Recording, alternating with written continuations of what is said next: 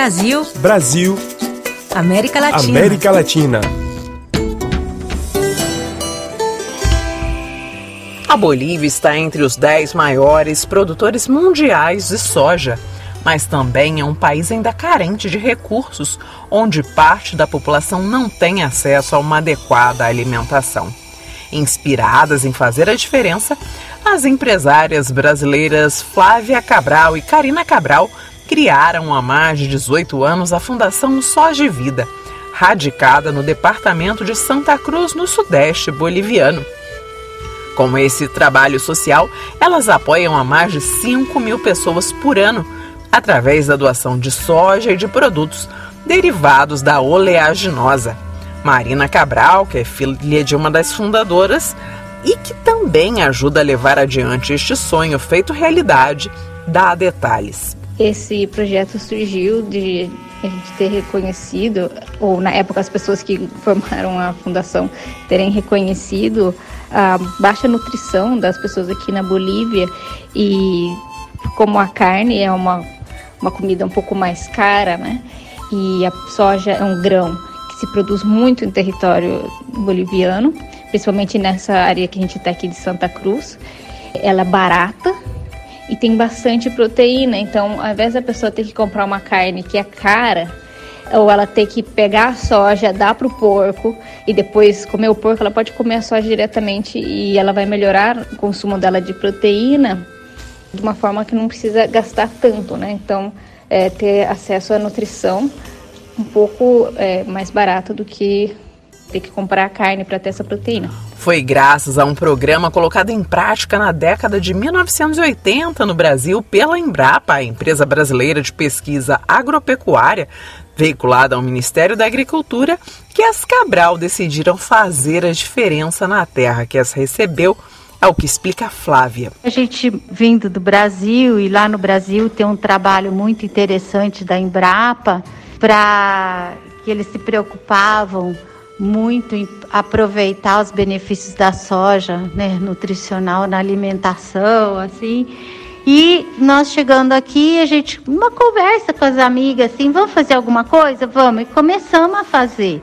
De pouco, um grupo de amigas e os amigos que acreditavam na gente ia doando, fazendo, e o negócio foi crescendo. Após seis anos do começo do projeto, as integrantes da família Cabral perceberam que o trabalho ganhava novas dimensões. Parte delas graças a doações dos voluntários.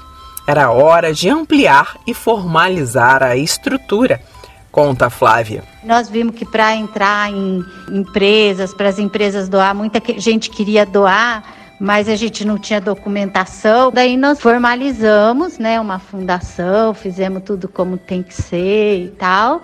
E aí nós conseguimos. Ah, hoje a gente recebe até doação de multinacionais e o negócio cresceu, foi muito mais do que a gente esperava. A terra e o clima tropical do sudeste boliviano favorecem a produção da oleaginosa. No departamento de Santa Cruz estão 90% das plantações de soja. As integrantes da família Cabral estão entre os mais de 14 mil produtores de soja radicados em Santa Cruz.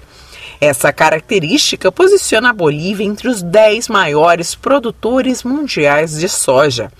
A safra anual ronda os 2 milhões e 700 milhões de toneladas de soja. Desse volume, 60% são exportados. Com o excedente da colheita, a Fundação Soja Vida, com o apoio de outros produtores, faz a diferença nas mesas bolivianas. É, o Soja Vida atende mais de 5 mil pessoas, né, entre orfanato de crianças e adolescentes, hospitais, é, clubes de mães, que é uma coisa que tem aqui, é, tipo, mães assim, de um certo bairro, é, de um bairro, elas se juntam e fazem algumas atividades. É, tem assim vários é, asilos, centros para pessoas com algum tipo de discapacidade. Então, assim, total são 5 mil pessoas por ano, é, são mais de 12 toneladas de soja, seja em forma de grão, leite ou purê. É, em 18 municípios diferentes do, do, departamento, é como se fosse o estado né, de Santa Cruz. De acordo com o PNUD, o Programa das Nações Unidas para o Desenvolvimento, cerca de 37,2% da população boliviana vivia na pobreza até 2019. A Soja e Vida atua nos bairros mais carentes da cidade, considerada a capital econômica da Bolívia.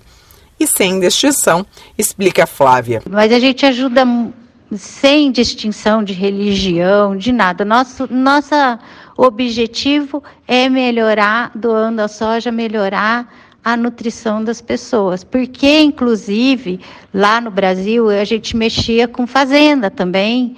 E a gente sabe que quanto menos instrução as pessoas têm, menos condição de, de, de, fazer uma alimentação adequada. Além da proteína, a soja tem alto valor de ferro, cálcio, zinco, potássio e vitamina E, o que demonstra o aporte nutricional em cada refeição. Para incentivar o consumo, sabendo que os benefícios da oleaginosa são desconhecidos para alguns, Flávia fala do combustível que motiva o trabalho da Fundação. Nossa preocupação é pegar a receita da senhora que está lá e agregar soja para esta aumentar a parte nutricional, aumentar a proteína na alimentação, né? Ela vai fazer a sopinha dela, olha, põe aí um pouquinho de soja, põe um pouco que você está pondo proteína na sua alimentação, você está melhorando a, a sua alimentação, né? Essa era a nossa preocupação, sempre foi.